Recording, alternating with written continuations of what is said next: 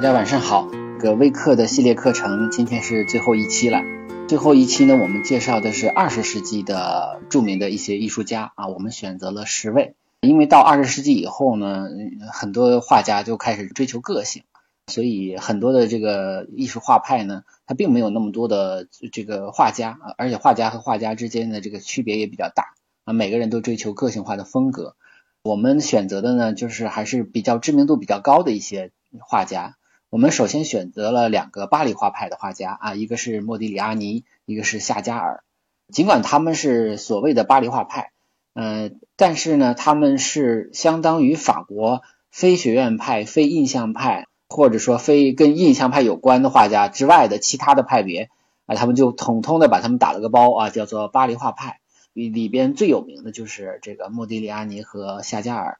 其实他们彼此之间也不是太像啊。那么莫迪里阿尼呢，如果非要归类的话，他算是表现主义的绘画，比较擅长画人物画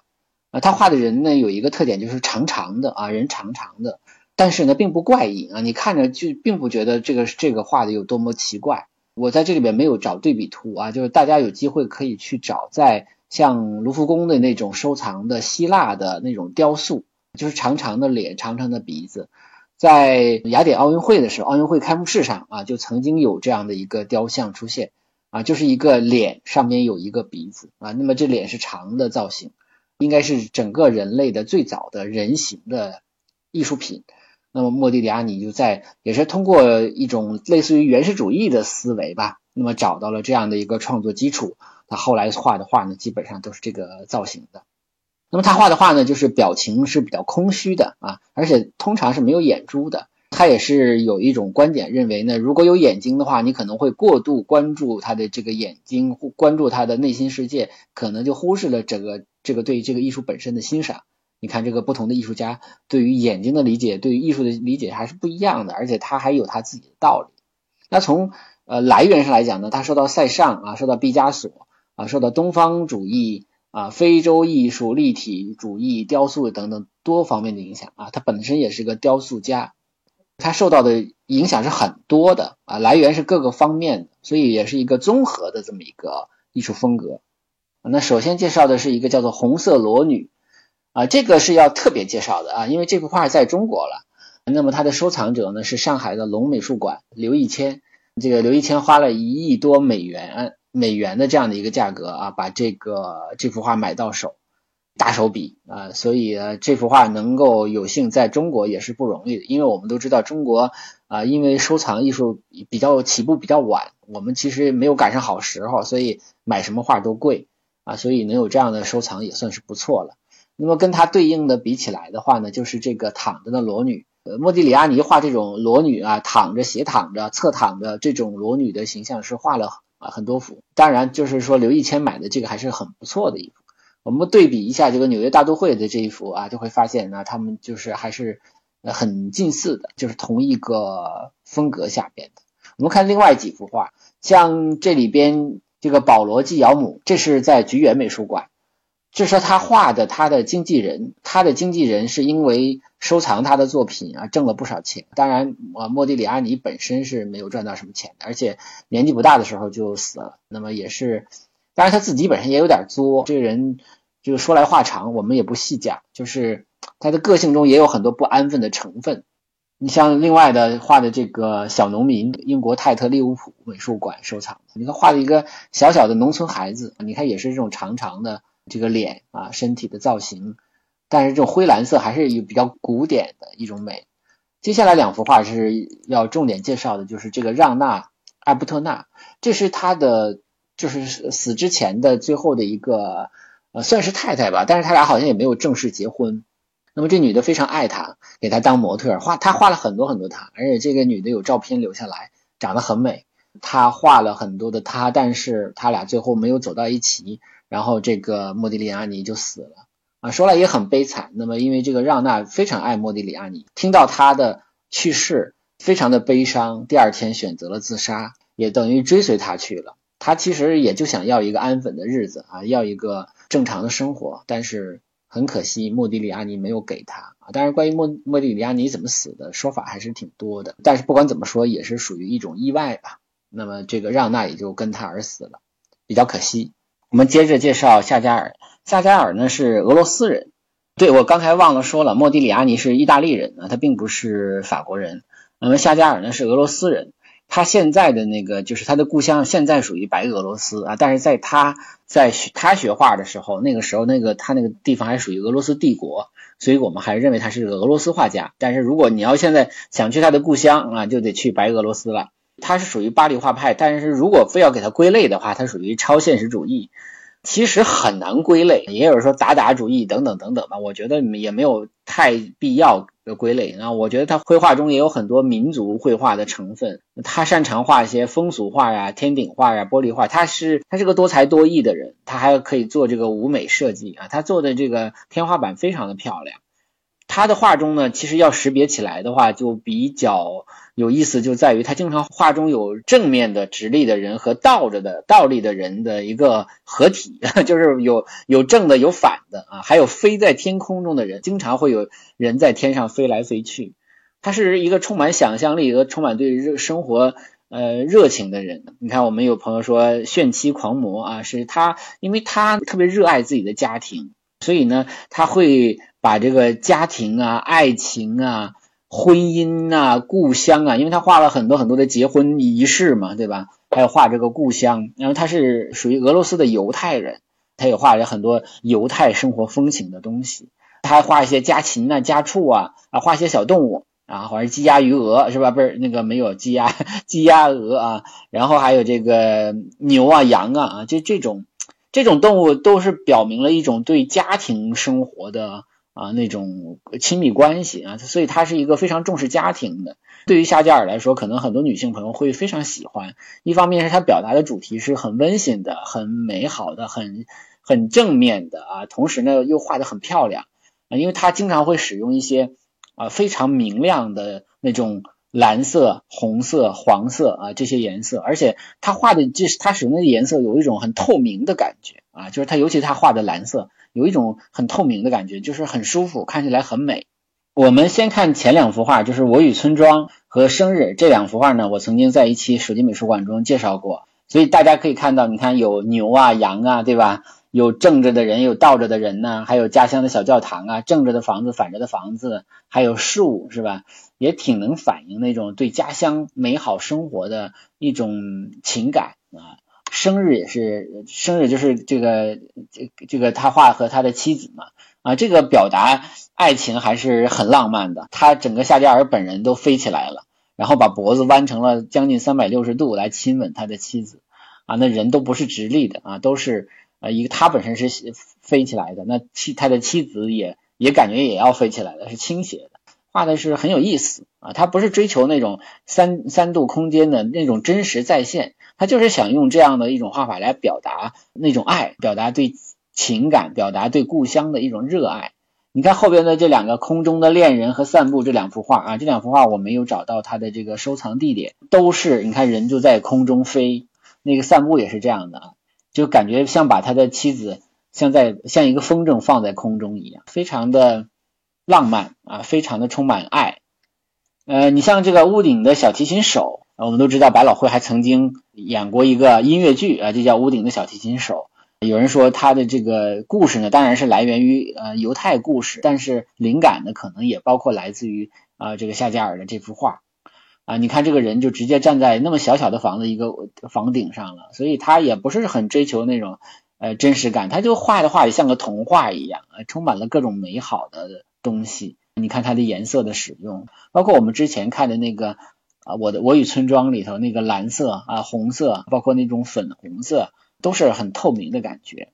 然后呢，你像音乐会里边的这个蓝、红、黄，就是我刚才讲的那种非常透明的啊。你看他这里边也有一对爱人啊，坐在船上，是吧？周围都是各种各样的音乐加音乐乐器等等等等吧。当然还有埃菲尔铁塔啊。所以呢，它这里头像红白蓝的这种颜色的使用，也都跟法国国旗可能有一定的关系。但是它这个，我就说它用的颜色呢是明亮而且透明的感觉。后两幅画呢是我自己拍的啊，一个是他所在这个在巴黎歌剧院加尼叶歌剧院画的这个天顶画。当时我去参观的时候还不知道这个是他画的。我当时想一会儿，说这个天顶画这么现代是吧？因为跟其他的这个宫殿里的那种天顶画不太一样，他追求的这种色彩啊什么的，你会觉得有点大胆啊。因为整个的那个巴黎加尼叶歌剧院是很巴洛克的一种呃一种装装饰装潢啊，很很华丽的那种装潢。那突然间出现了这样一比较清新明快的色彩，但是又毫无违和感。很好看，很好看，说实话啊，所以当时就后来才知道说这是夏加尔的作品，但是索性拍了。那么像另外一幅画也是在芝加哥艺术学院的美术馆，这是一个花窗玻璃，就是单独做的，因为我们都知道这个哥特式教堂会做这种蓝色为底色的花窗玻璃。那么这个夏加尔到了美国，在美国生活工作了一段时间之后呢，他很喜欢美国，他觉得美国呢这种作为自由的国度呢是他向往的和他所非常呃认可的这么一个国家，那他就画了很多带有美国元素的，包括他这个花窗，这个其实是三幅中的一幅，一幅中呢它其实又又分成左右两扇，像在我们今天发的这个呃右手边的，就是右边这扇的左下角。也还有像自由女神像这样的这样的这个东西出现，所以他画的东西都是很童话的啊。我个人嗯也很喜欢夏加尔啊，我身边也有很多朋友非常喜欢夏加尔。接下来我们介绍克里姆特，克里姆特是奥地利人，他呢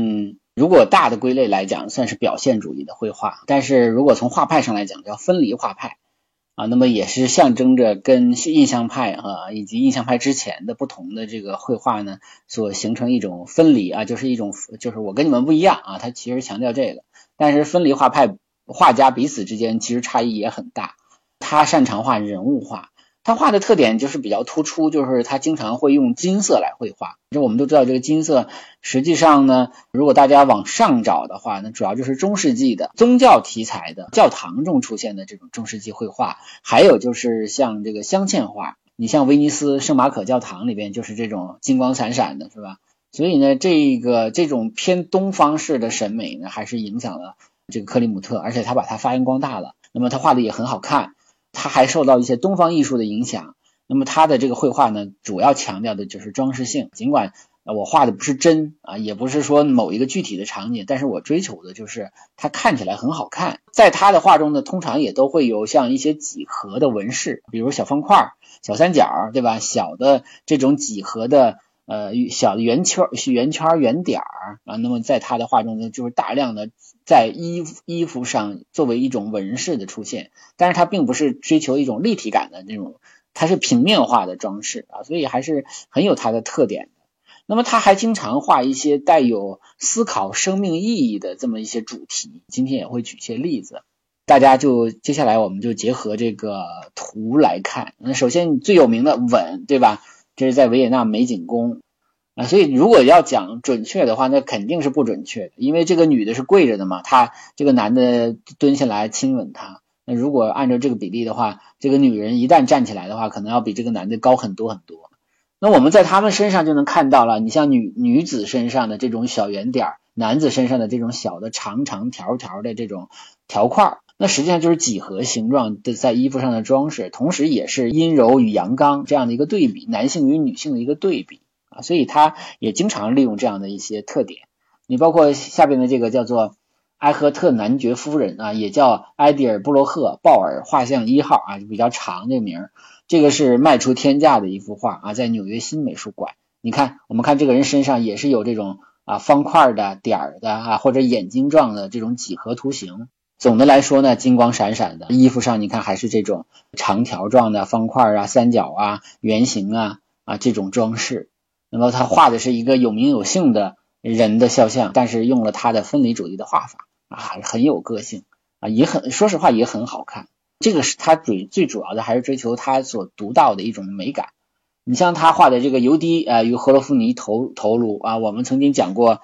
呃，真蒂莱呃，真蒂莱斯基啊画的这个尤迪与赫洛夫尼啊那那幅画，那么那个更多的是讲究杀戮了啊，那个讲究那个女人对男性的那种恨，对吧？所以那个画的是非常的逼真，血血淋淋的啊，就很多人很不喜欢那种画。但是呢，我们说那个它呈现那个场景还是很真实的。但是我们看到克里姆特的这个油滴，你看明显的就是这个人属于半梦半醒的状态了，还是还有一个。欲露未露的这么一个半裸的身体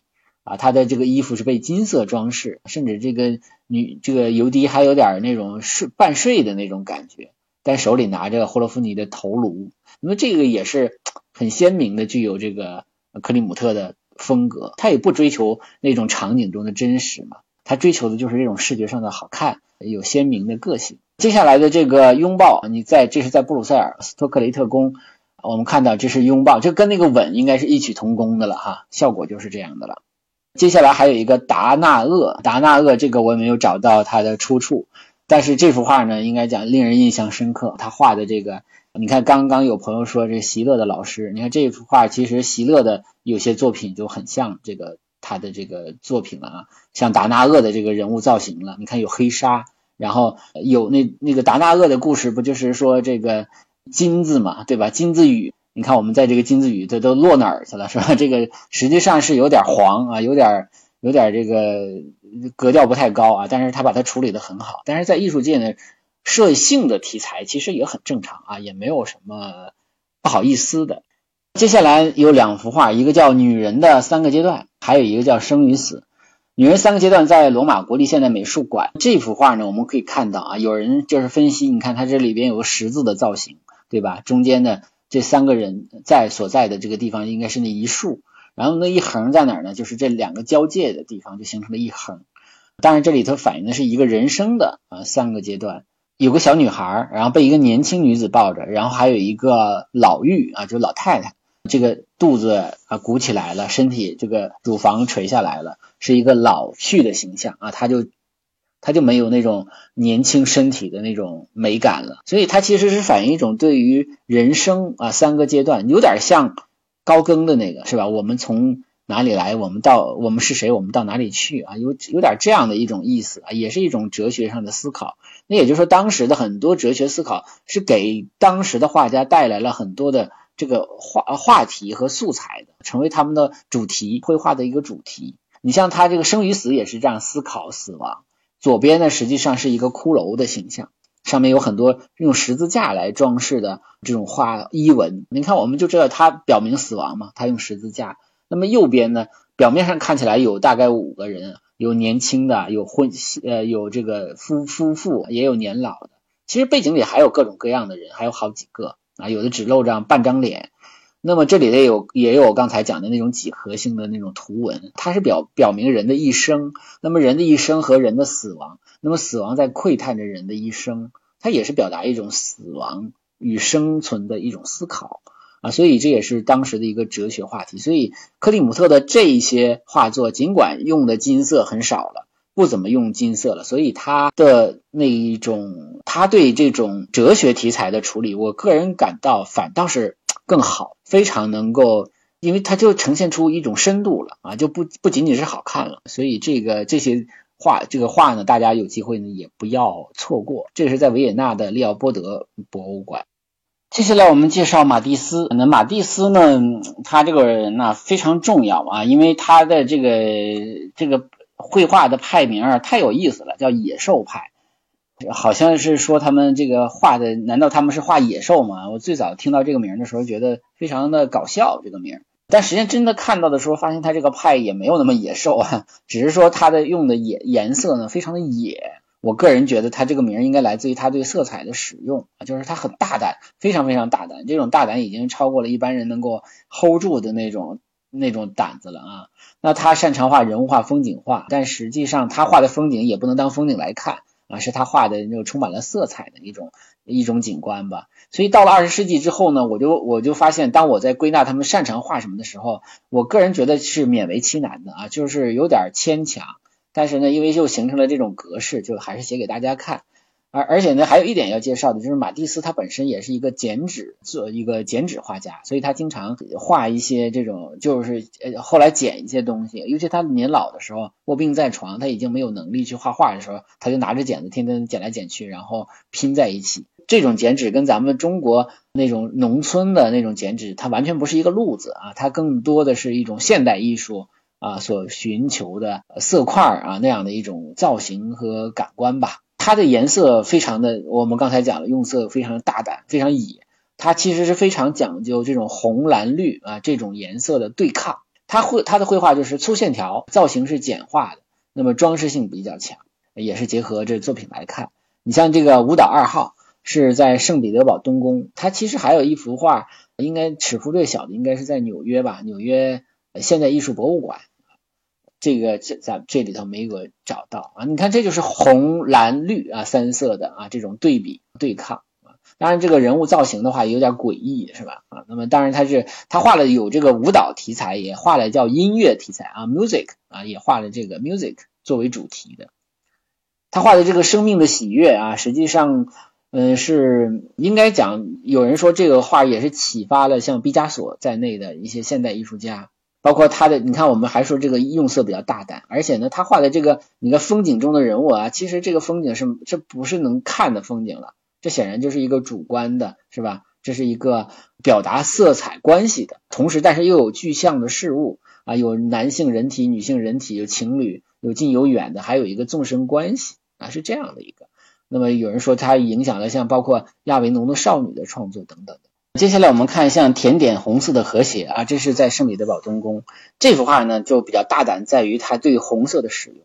啊，你可以看到在红，你看，当然这里边也有主要像红、绿、蓝啊这三种颜色的使用，当然这里边还有黄色的使用。那么这里边红色的用的是大面块的啊，而且呢墙壁的颜色和桌面的颜色是一体的，这样的话就使得尽管是这个呃有它其实还是表现了一定的三度空间的感觉，但实际上在这个画中已经被颜色完全吃掉了，所以颜色就吃掉了空间感，吃掉了纵深感。所以使这幅画呢呈现出一种非常大胆的视觉效果。所以我们纵观整个二十世纪的艺术呢，它其实不完全是一个绘画的艺术啊，它更主要的是一个视觉艺术，就怎么去营造一个很特别的视觉效果啊，而不是说我就是把这个人画的美美的，把这个风景画的美美的啊，它不是这种了。接下来你像戴帽子的女士啊，这是在啊旧金山现代艺术博物馆，这好像是画他太太。其实在这个旧金山。还有同样的，还有一幅这个肖像画也是非常精彩的。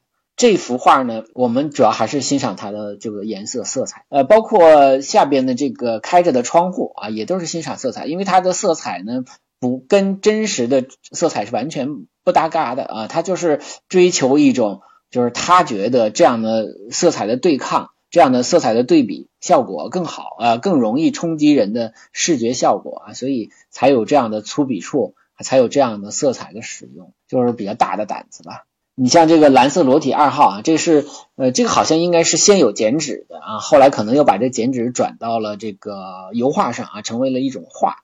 所以你看这个就是一个人物造型的啊，就是基于它的一种剪纸上的一种探索吧。这是在蓬皮杜艺术中心。呃，接下来我们介绍抽象绘画，就是这个比较著名的有两位啊。那么今天介绍一位，就是康定斯基啊，另外一个是蒙德里安。这是抽象艺术，但是呢，我们先看几幅画呢，就是这些画呢还是不完全抽象。它其实这个这个画抽象画呢是一点一点抽象的，就是一开始呢从画的很像，到后来画的不太像啊，都用有把那个东西抽象化，到慢慢慢慢，其实你像在上把那个很多的物品把它几何化啊，其实就是等于一步一步的抽象化，但你还能看出啊，这是树，这是房子。但是抽象到什么程度？抽象到你根本看不出来它是什么，到最后它根本它就没画什么，就是纯粹的色块啊、线条啊这种表达，就是呃抽象艺术。就是抽象艺术的最大特点就是他不知道画的啥，不光我们不知道他画的啥，他自己也没有不也不知道他画的啥，因为他就根本就没画什么啊，他没有具体画什么，他就是在画颜色、画色块、画画线条、画点啊什么的啊。所以我在准备康定斯基这一部分的时候，我一开始觉得有点难，但是后来不知道是为什么，我就老是觉得好像心里老有那个歌是吧？叫别问我是谁，请与我相恋 是吧？就那个歌词老是萦绕在我的脑子里。就是说，当你看抽象画的时候，你不要问我我画的是什么，你也不要去想它是什么。那么你如果觉得它好看的话，你就爱上它就好了。当然，如果你不不喜欢，你就可以不爱它嘛。这这个的权利属于你。啊，所以在他早期的绘画中呢，其实还是能够找到一些比较，就是能够看出来具象的物体。他所追求的就是点线面的关系啊。我们都知道康定斯基在点线面的研究上是非常非常独到的啊，是有专门的著作的那么他也曾经是包豪斯学校的著名的老师，所以呢，我就觉得如果问康定斯基到底这个他的作品怎么欣赏，就一句话，就问你好不好看。就现在的词儿讲，就问你好不好看。如果我相信给一些孩子看的话，很多孩子会喜欢，就是包括一些古典的是吧？那种绘画和康定斯基的这种色彩缤纷的绘画放在一起的话，小孩一定会喜欢他的啊，因为他的那种色彩的跳跃的感觉会直，就他会很刺激人的直觉的啊。就如果你去排排除掉那种干扰啊，就是他画的到底是什么的这样的一个干扰的话。你就会很喜欢他的啊，当然也不是每一幅都会喜欢，你可能会喜欢出其中的一部分。那么我们首先看一个就是早期的，就还能看出来具体的这个东西的，你它这个叫带有弓箭手的风景。我首先给大家发了一个全图，那么这个全图呢，你看这种色块哈就 很漂亮，对吧？这个色块很漂亮，但实际上它也是一方面它有标题，还有一方面呢它有实际的内容啊。我这下边又截了几个局部哈，你看。他说带有弓箭手的风景，那么我们其中的一个局部是不是大家就能看到了，是吧？这个就是一个骑在马上的一个弓箭手，那这就是用色块来表现，有点像简笔画啊，简那种简简就是呃也不叫简笔画吧，就是这种几个色块堆叠出来，像七巧板拼出来的啊这种感觉。另外几个局部，你看左边的这个，它实际上就是两个人啊，这两个人就站在整个整幅画的左下角。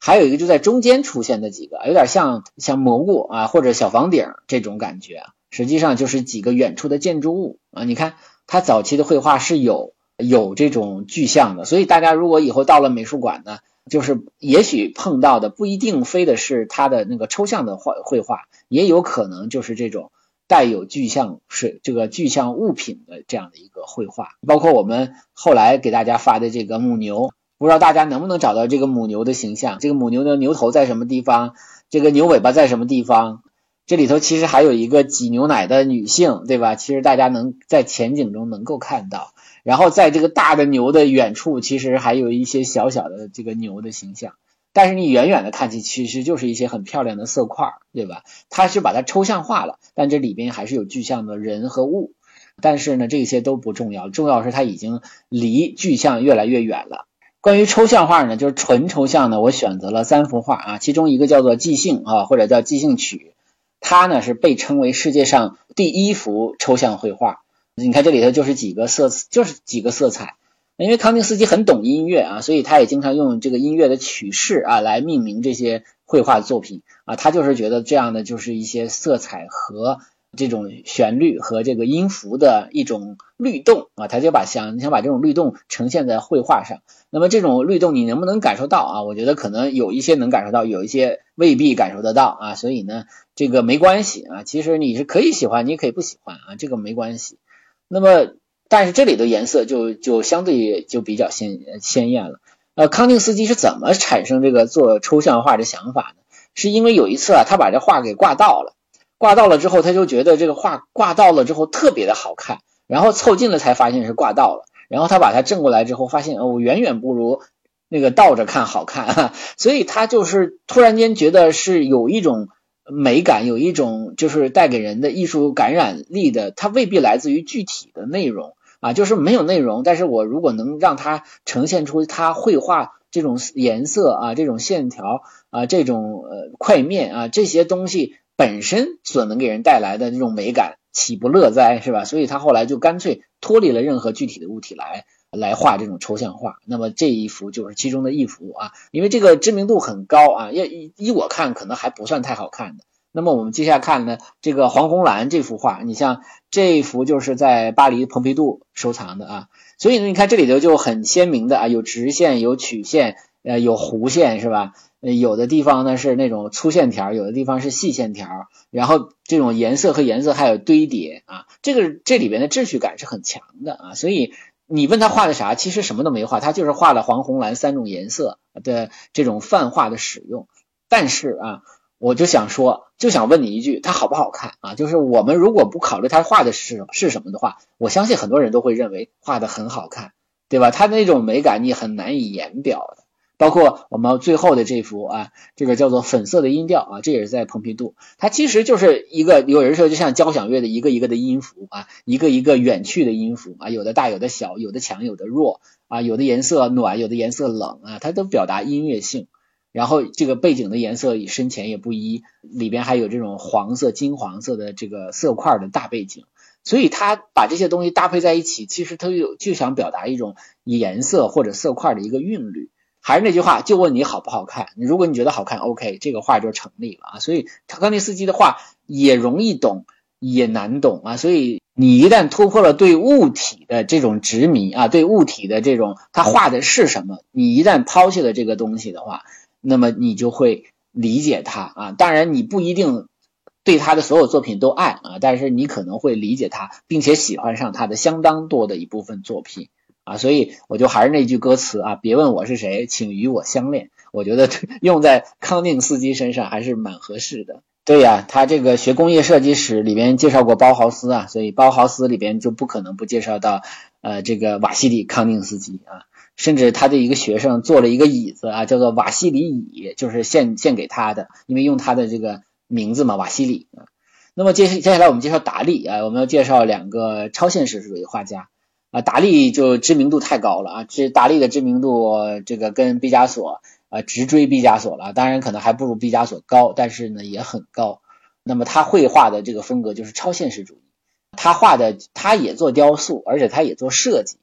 那么达利也是一个很善于自我炒作的人，也有很多人说他这个比较渣啊，但是我们不管了，就是他一个。一个属于很懂宣传、很注重和媒体的这个公共关系啊，很很注重自己知名度的拉升啊，是这么一个人啊，所以他给自己造的形象不就那个两个那个胡子，据说还用老鼠屎把它碾的细细的，碾的那个，然后那个老鼠屎干了的话，来给那个 来给来给那个胡子定型啊，我们都不知道他咋想的，是吧？那他画的绘画的特点就是用古典的技法，你看，如果你仔细看的话，他的技法都是古典的。他的画，他的画法其实没有什么特别的之处，但是他画的内容是梦境，他画的是一种梦境中那种很荒诞的场景，而且那个人物的造型也好，人与物的造型也好，都是非常非常荒诞的。他跟玛格丽特还不太一样，一会儿我们介绍玛格丽特的时候，大家可以做一个对比。他很多的题材是画性的意识、潜潜意识。当然，这是受到弗洛伊德的影响。就是刚才我说了，二十世纪很多的画家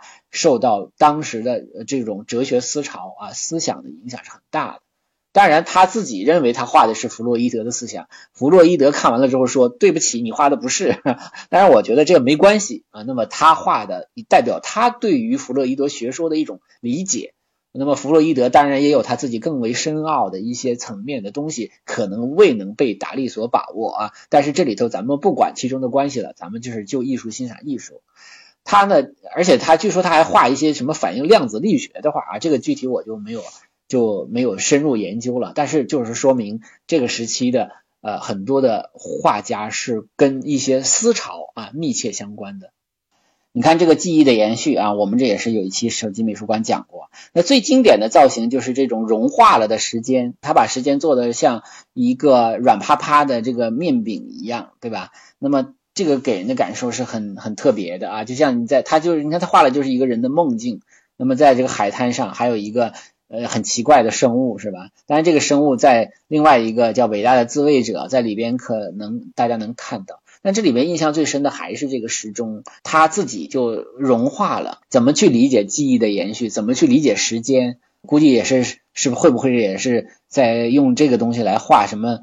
呃，画那个爱因斯坦的一些思想啊，是吧？我也我猜也有可能这方面的原因。而且他不是做雕塑吗？你看，他也把他的这个挂在树上的面饼一样瘫软的时钟啊，他就做出来了，做成一个实际的物体。达利的雕塑呢，在中国国家博物馆。啊，在中国美术馆都有收藏，这也是一些海外的一些人士捐赠的。当然没有这两件啊，没有这件，呃，也有别的。呃，像这个伟大的自卫者啊，这个标题你看这个就很生猛，是吧？而且这里边画的右上角，你看有一个男人穿着内衣内裤，然后这个旁边有一个女性的形象，实际上它也是一个梦境啊。我们如果把它做一个梦境来理解的话，这个题材就容易理解的多啊。其实也可以想成一个男性的。一个美梦是吧？一个春梦也都可以。啊，所以确实也比较大胆。那么当然这里边有很多的细节了，我们就不一一来说了。你像他画的这样十字架上的圣约翰基督啊，这个在英国的格拉斯哥收藏啊。那么你看他的，他用他这个天空中的这个人的形象，这个上半部分是三维的，那么再跟下边的天空和啊水边的这些比加在一起的话，就有点这个四度空间的感觉了啊，就是很很有想象力。你像圣安东尼的诱惑。啊，像这个内战的预感啊，内战预感就是预感着西班牙的内内战要发生了，是吧？你看这个人物造型，包括圣安东尼的诱惑里边这个大象啊、马呀，这个后腿都那么长长，像踩高跷的那种不稳定感，在这里头都有呈现。所以他画的真的就是一个一个的梦境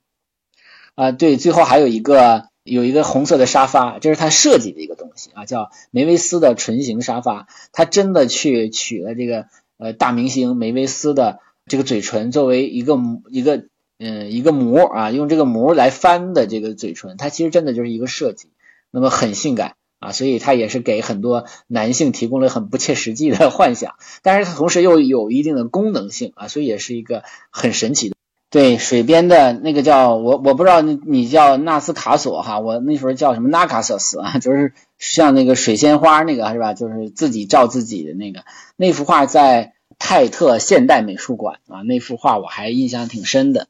呃，我们接下来介绍玛格丽特啊，玛格丽特就太熟了啊，因为这个人的画像呢。我作为自己的头像来使用，已经长达 N 年之久了啊，所以我也很喜欢他的这幅画，而且呢，正好他也是能表明我的，就是想我想我的内心世界啊，就一开始当做一个玩闹来用的，后来发现也挺像的啊，就比如说我做节目，我用的名字是老吴啊，我没有用真名，就说明我不太想呃这个以真实的身份来来这个来来做事儿啊，来做这件事儿，但同时我又想做这个事儿，所以就跟这个他画的人之子脸上前面。挡一个苹果一样，就是这个苹果虽然挡住他脸，但是没有挡住他的眼睛，他还可以看世界，还可以看向你。所以我觉得，就是说他尽管这个超现，他是一个我们叫超现实主义画家。你看这个人，他两个手都都垂着，对吧？但是脸上竟然挡了一个苹果，你就想他怎么去那个苹果怎么出现的？为什么出出现在他的面前？他要表达什么？你就会有产生产生很多的疑问。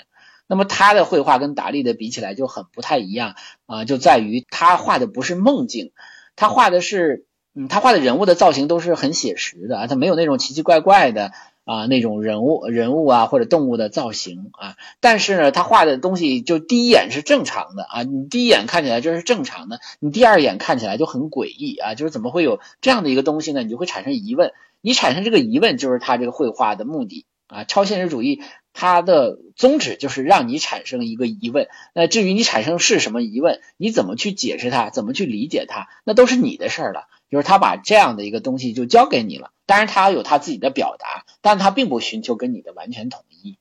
那他是他是一个比利时人啊，那因为他的他在布鲁塞尔的故居我也去过，他的这个经常画的就是这个戴礼帽的男子。那么这个戴礼帽男子，他这个最有名的人之子是属于一个私人收藏。那么很快好像就要在旧金山展出了啊，很可惜我去旧金山时候没碰上。那可能接下来这几个月展出的时候，如果有机会，朋友在旧金山可以去看一下他画的。你看我找了好几幅画啊，你看有的时候脸前面挡着一个鸽子，有时候把这脸从这个黑礼帽和衬衫下面挪出去啊，有的还做了这种反白，对吧？是。人是透明的，这样的一个戴礼帽的形象，还有的是在脸前挡了一个烟斗，因为烟斗也是他经常使用的一个一个要素吧，一个元素吧，那绘画的元素啊，他用烟斗来表表明人不能对物象充满执着啊。有一个我用英文名字啊，因为这个名字我实在是翻译不出来了，我也不知道怎么翻译好。那么就是也有人说叫什么宝山呐，叫什么啊？就是这个人就像下雨一样啊，也是这个戴礼帽的这个人。啊，像雨点一样从天空中掉下来，它就会给你很多很神奇的感觉。就是为什么会有这么多人像雨点一样从天上掉下来呢？啊，你就会你就会思考啊，你就思思考这种思考，就是说这个画家要带给你的一个呃一个刺激啊。那这种刺激就是你这个观赏这幅画所所他所希望你达到的一种效果。受威胁的凶手，你看这个在纽约现代艺术博物馆啊。你看这里边有一个凶手把另外一个人杀死了，但是他在外边还有两个人等着他啊，要杀他。啊，所以就是说，他其实讲的一种像连环哈，就咱们中国的讲的螳螂捕蝉，黄雀在后，是这种感觉。那么他他这里头其实也有很多的不是那么太具体的你能够表述出来的东西。当然这里头还是使用了他经常出现的这种男的西装啊、大衣啊和礼帽的这种圆形礼帽的形象啊，这是他非常经典的一个形象。那么接下来还有几幅画，我们啊我们再看一下。还有一个比较经典的就是这个烟烟袋啊，这个是在洛杉矶郡立美术馆。那么这个画呢，它上面画了一个烟斗，但是上面又写了啊，这不是一个烟斗，这什么意思呢？他为什么画了一个烟斗，是又告诉大家这不是一个烟斗呢？那它不是烟斗是什么呢？其实答案很简单，它是一幅画啊，它是一个烟斗的画，但是它并不是烟斗本身啊。所以呢，他就讲，就是说不要对于形，但是形象对于名字或者对这物体的这个。这个物物象与真实物体之间呢，它是一种，它不是一个真实的一个连接关系啊，就是所以它是叫形象的背叛，所以这是他知名的一个作品。呃，你像还有几幅画，像他这个情侣这幅画啊，在纽约的 MoMA，那么他的人的面部都被这个这个头巾给裹上了啊，就是前面我们看到的戴礼帽的是脸上被被什么动物体鸽子啊，被烟斗啊，被苹果啊挡上，你看这个就是完全被。包上，因为他小的时候，他母亲就是他母亲自杀还是怎么着啊？就是去世了。那么在海边捞上来的时候呢，就在他脸上盖了一块布，所以呢，这个东西对他刺激很大。那他自己呢，以后绘画的时候呢，就经常会就是脸上一定要挡个什么东西啊，来可能他可能也是一个缺乏安全感的人吧啊，用这样的形象来做，相相当于一个自我的心理治疗，是这样的一个。一个东西，那么就出现他的绘画中了啊，你也很难解释他要表达什么，但是他这种形象对他来说可能就是一个一个很难释怀的一个场景吧。像这个不可复制啊，你看这幅画，因为看过原作啊，在鹿特丹伯因曼斯凡伯宁恩啊这个美术馆里，这个人在照镜子，但是照镜子的话却看不到他脸，那么镜子中的另外一个实际上是一个复刻。啊，就很诡异啊，所以他的画就是我刚才讲的，第一眼是很正常的。啊，那么再往后看就不正常了，包括这时间穿越哈，芝加哥艺术学院的这幅画。啊，你看壁炉，壁炉上面是一个时钟啊，下边就是突然间钻出来一个火车，对吧？这个火车怎么会那么小呢？怎么就从悬空着就出来了呢？啊，他并不追求真真正的真实感。那么这里头这个壁炉呢，大家如果去过布鲁塞尔的他的这个故居就知道，他其实画的就是他们家的壁炉啊，还挺有意思的。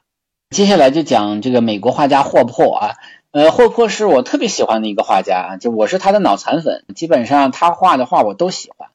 就是我喜欢霍珀跟喜欢塞尚呢，他的那个感觉是不一样的啊。喜欢塞尚可能是追求，就是喜欢他那里面呈现出来一种非常永恒的那种东西啊，那种那种美感啊，那个呃就很难言表。但是霍珀我还是具体就比较具体，就喜欢他所绘画的那种大都会或者是美国那个时期的人。所呈现出来那种疏离感啊，那种孤独感。那么他擅长画，他是一种现实主义绘画啊。他从绘画的方式来讲，没有什么大，没有什么特别之处。他这点上跟塞尚远远不能比啊。塞尚可能是在艺术的这个创造性上，那么走在了时代的前边。那么他呢，也经常是他就是主题啊。他因为他原来是画电电影海报的嘛，所以他画的画呢，其实都有点像电影海报的感觉，但是经常会用到一些同样的。呃，一些素材，比如说画街角啊，画窗口啊，画剧场啊，画旅馆呐，啊，画着独坐的旅人呐，或者独坐在床上的这个旅这个旅人呐，啊，或或者坐着坐在一起相对无言的这种伴侣啊，啊，这种他都是非常擅长画的，而且呢，他画的阳光又特别多，就是大家如果去过这个美国西部的话呢，就知道美国西部的阳光是非常呃非常毒辣的。但是他画的这个阳光呢，一方面他又有毒辣的一面，但是又有他非常寒冷的一面，所以我们会看到他画的笔下的阳光都是那种很烈啊，但是又很冷。他我不知道这个颜色怎么调出来的，我就觉得如果下一次我再讲手机美术馆，再讲霍珀的时候，我会用一个名字叫做凛冽的阳光啊，就是它的或者是阳光凛冽，就是它的阳光会给人一种很犀利、很凛冽、很冷的感觉。明明很毒，但是又很冷啊，就是这种感觉。他的那种疏离感，他的那种与与世决绝的那种状态啊，就是在他的画中呈现的非常的精到啊，就是你一看就能感受得到。而且他绘画的风格相差不多啊，所以基本上你能够容易识别的。你看，我们可以结合几个作品来讲啊，一个比较知名的像夜莺，这也是手机美术馆讲过啊，大家可以去听细的介绍。那么这幅画在芝加哥艺术学院美术馆是他的这这个名作啊，是他的这个代表作了啊，就 Number One 的代表作啊。你看这个水族水族箱式的这种咖啡馆，就是这么，其实它收拾的太干净了。我们都知道，任何一个店铺不可能有这么干净的。我说的干净不是指的那个清洁的程度，而是说它好像什么东西都没有了啊，就是太太简约了，是吧？是这样，但是它就想呈现出这样的一个效果。那里边光的使用啊，光与暗处的使用，人与人物的关系处理都是非常的好，而且有一定的悬疑性。那么也是受到当时的悬疑小说，像钱德勒的小说啊的影响，所以呢，他的感觉好像里边有故事啊，没准这单独做的是个侦探的，是吧？也有这种可能。再说大半夜的怎么出来喝咖啡来了？还睡不睡觉了？对吧？而且那两个人，那两个情侣，他们坐在一起又不说话，为什么他们俩不说话？他们俩认识吗？这这些都会给人一些 很奇妙的感觉。那么像接下来的这个后窗，这个哈，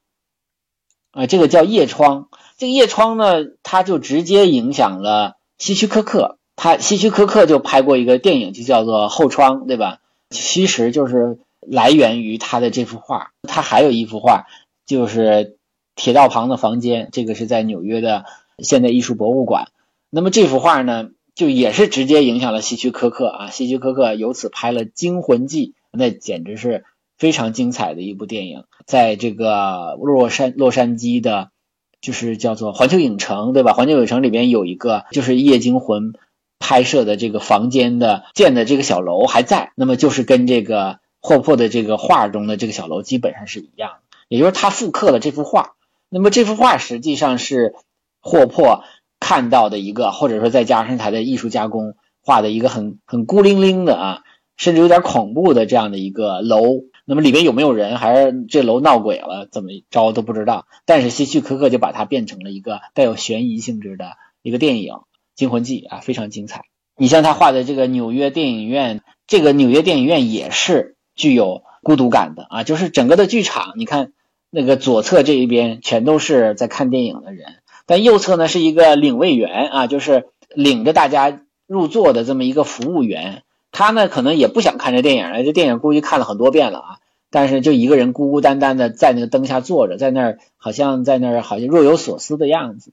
啊，所以他这种孤独感和疏离感，他表现的是淋漓尽致啊！就是这个大城市是人虽然很多，但是不你谁跟谁都没关系。接下来我们看的几幅画呢，就是我刚才讲的啊，就是它的阳光又毒辣又凛冽，呃，这种感觉很冷。你像他的周末这幅画，他的霍珀的收藏呢，其实最主要的是在这个纽约的惠特尼。和纽约的现代艺术博物馆，就是 MoMA 啊，这些比较多。当然，因为他是美国画家嘛，所以他的作品基本上都在美国。有少数的几幅、两幅、三幅在像马德里的蒂森博内米萨，但是大多数吧，当然我也不能保证说别的地方没有啊。但是就是说还是美国最多。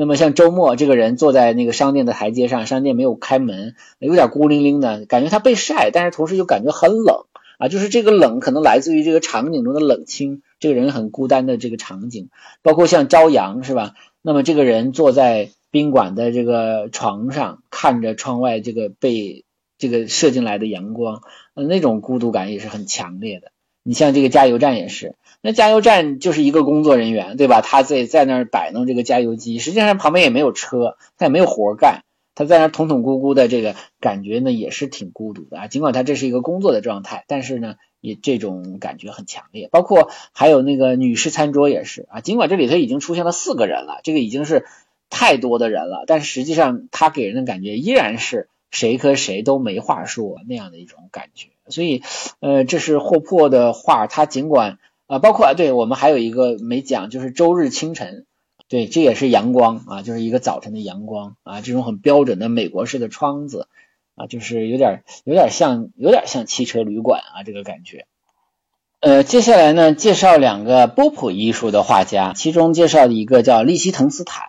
啊，利希滕斯坦，我个人觉得属于那种风格非常鲜明，也非常容易识别，而且呢，像在美国的一些主流的美术馆的收藏还挺多的，而且他的画呢卖到也是卖的很贵，也是卖到天价去了，是吧？所以我觉得他的作品呢是有必要去了解一下啊。这个他是美国人，他擅长画的就是所谓的人物画，其实我我觉得真的没有必要去分是人物画、风景画了啊，因为他都。他的更主要的是把这个漫画啊，就把那种在报纸上啊、杂志上的漫画，把它放大，然后把它稍作改动啊，就成为一个油画啊。他就把漫画变成了油画啊，还有一些把这个广告变成了油画啊。所以他的画，因为他是用了一种，就是他画画出那种印刷的感觉，就尽管这个他本身的是油画，但是呢，他想画出那种又又印刷出来的质感。所以呢，它在里边就会出现那种小点点啊，那个点密集的时候，那个点子比较大的时候，就是黑黑一点的这个感觉啊，深色一点。那么如果要表现浅色呢，啊，就是这个点子小一点，点子疏一点，对吧？这个东西叫本带点，就在他的画中呢比较常见啊。我第一幅画给大家的就是我实在是就是在实实景中拍的啊，因为这个会比较清楚，比网上的图比较清楚，大家能看到它这些点子了啊。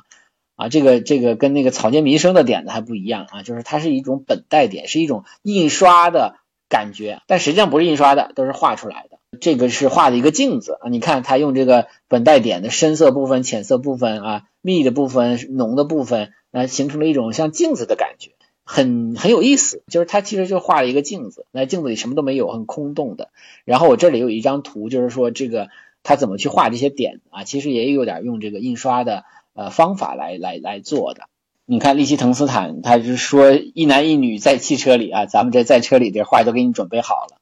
啊。他画的像像哭泣的女孩，什么睡觉的女孩，都是你看我们这里头都找到了那个原作啊，找找到那个漫画的原作啊。你看他其实有了一些改造，包括他画的这个睡觉的女孩，实际上人家原画中也是在哭泣啊，有眼泪啊什么的，但是他把它处理成。一个睡觉的状态，像护士啊，这个其实都能看到那个本带点了。像这个呃溺水女孩，这都是漫画，对吧？就标准的漫画。就纽约现代艺术博物馆，而且你能看到什么呢？看到里边的他所就是漫画中原来带的台词，I don't care，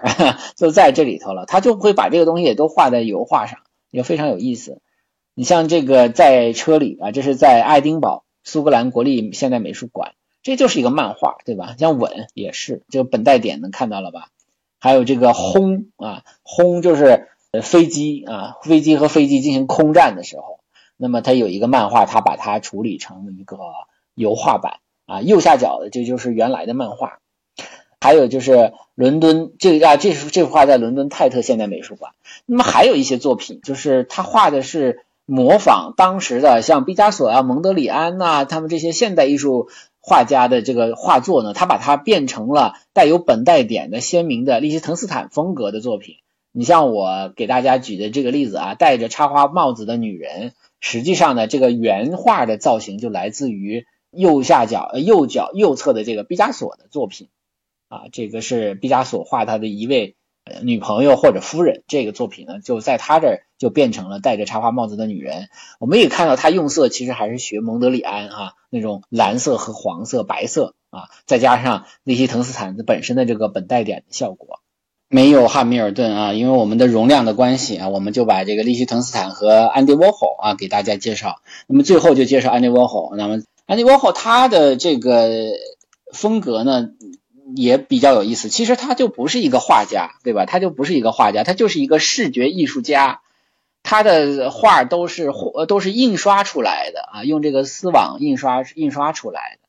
他的特点就是喜欢重复啊，把一个东西重复，而且甚甚至还会有各种各样的颜色彩来重复画一个作品。啊，重复印印刷同一个作品，甚至是呃，就是看哪个颜色退得快啊，就是是，比如说像他的自画像啊，像他画的玛丽莲梦露啊，它都是处于用一个版，然后用不同的色彩，有的是追求一种褪色的效果啊，就是甚至到越到越到最后，可能有些边线的都印不太清楚了，他会追求这样的效果，所以他就是大量的重复，当然。安迪沃霍他最有名的作品应该是他本人啊，因为他把成功的把自己打造成了一个时尚的明星和艺术界的一个明星，所以他是是一个很注重媒体的啊，很注重自我炒作的这么一个艺术家，而且他也非常成功，而且他也确实营造了一些新的艺术观念啊，所以他还是很重要，也是很受欢迎的。他是一个就是一个社交式的明星。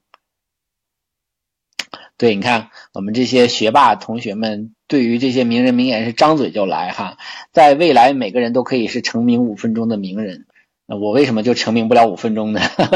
你看，我们结合作品来看哈，你看他的这个玛丽莲梦露啊，旧金山艺术博物馆，我们再看这一面墙的这个啊，他就是把他的整个的玛丽莲梦露用不同的色彩搭配啊，用丝网印刷出来，用一个版来做，就是起到这样的一个重复出来的一个视觉效果。那你看起来就还很有意思吧？对，起码我觉得是很有意思的。你看他画的这个金宝汤罐头，这个是比较写实的啊。这个其实从呃印刷的这个风格来讲，还是有点类似于利基利希滕斯坦那种啊。它尽管没有本带点，都是很写实。它不追求褪色的感觉或者不同色彩搭配，但它追求重复的感觉。你看这这个十个的是吧？这还有一面墙的啊。这个金宝汤罐头，你仔细看的话，还是不同口味的是吧？不同口味的就是产品。他为什么要画它呢？他就是说，在这个时代。那么这种工业化生产出来的产品，它才能代表艺术。为什么叫波普艺术呢？波普艺术就是 pop，就是代表大众的意思。啊，他就用这种重复来体现波普的思想。波普思想就是大众的，就每个人都能获得的。他觉得一个商标也可以是大家能够获得的一种一种艺术品啊。像他画的这个这个这个自画像，对吧？你看他也有不同色版的、褪色版的这种自画像啊。也是一个，他也是一个善于就是自我标榜的这么一个人。他有这种旧金山艺术博物馆的，你看四格这种不同发型的这种自画像啊，看起来有点像一个吸毒的人是吧？像一个精神不太正常的人，所以他还是很很有个性的，对吧？很有个性。然后他画的像这个猫王是吧？这个三重艾尔维斯啊，艾尔维斯 Presley。那么他有画单幅的，哎，有画两两个再叠在一起的啊，像纽约现代美术馆就有这个，这个是旧金山现代艺术博物馆的这个三重的啊，这个猫王啊，这个猫王在电影中的经典动作举枪动作，他把它像这种印刷的印刷出来，你看你也可能看到一个比一个颜色浅啊，就是淡下来了啊。他画的最有还最有名的还有这个除了玛丽莲梦露，还有毛主席啊用的这种红黄色。啊，来渲染文革期间的那种那种所谓的革命热情吧啊，那么对于这种名人啊，对于这种政治领袖的那种很狂热的那种崇拜啊，那么他也是通过这幅画来表现。所以他的他尽管他自己并不是一个那种画家，但是他在视觉艺术上，他的观念上都是非常现代，他也影响了很多很多的人。这五节正式课程和一节试听课程，六期节目啊，到此就全部结束了。非常感谢大家的收听啊！